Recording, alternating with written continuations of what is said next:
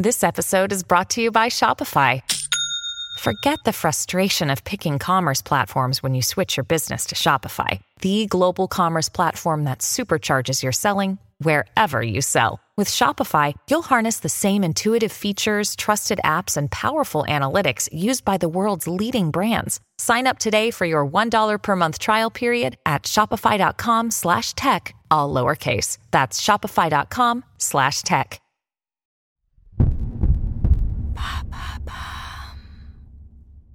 Quels sont les poissons d'avril qui ont mal tourné? Merci d'avoir posé la question.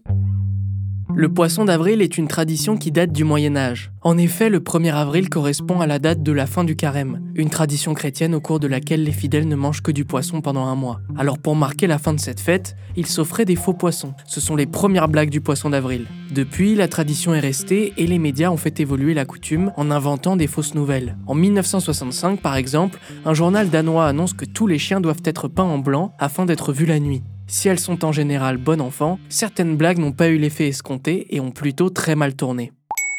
Ah oui, comme quoi? Le 1er avril 2010, le quotidien jordanien Al-Ghad annonce que des soucoupes volantes se sont écrasées dans le désert à côté de Amman, capitale de la Jordanie. Une blague très bien sentie si on ne prend pas en compte le vent de panique qui a immédiatement soufflé au sein de la population d'Amman. Des troupes militaires sont envoyées sur les lieux à la recherche des extraterrestres. A posteriori, le maire de la capitale a déclaré Les enfants ne sont pas allés à l'école, les parents avaient peur et j'ai presque fait évacuer 13 000 habitants de la ville. La population a véritablement cru qu'elle subissait une attaque extraterrestre. Y a-t-il un autre exemple? Continuons avec ce coup de com' magistral de Burger King, habitué de l'humour dans sa gestion marketing. Le 1er avril 2002, la chaîne de fast-food fait une annonce fracassante. Tous les restaurants américains proposeront son burger emblématique, le Whopper, mais pour gaucher, c'est-à-dire un sandwich plus facile à manger pour les gauchers. Ça n'a aucun sens et Burger King n'a d'ailleurs jamais voulu qu'il y en ait. Cependant, cette publicité a tellement bien fonctionné aux États-Unis que des foules entières de gauchers et de droitiers curieux se sont massés devant leur restaurant. Ils ont même bloqué tout un pan du réseau routier américain. Joyeux poisson d'avril.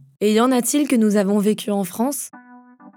Oui, Google est un habitué des poissons d'avril, mais celui de 2016 est resté en travers de la gorge de nombreux utilisateurs. Le géant de la tech américaine a dévoilé pour l'occasion une nouvelle fonctionnalité de Gmail. Mic Drop permettrait d'envoyer un message pour clore définitivement la conversation avec son interlocuteur. Une blague fondée sur le même drop de mic, largement popularisé par l'ancien président des États-Unis, Barack. Obama.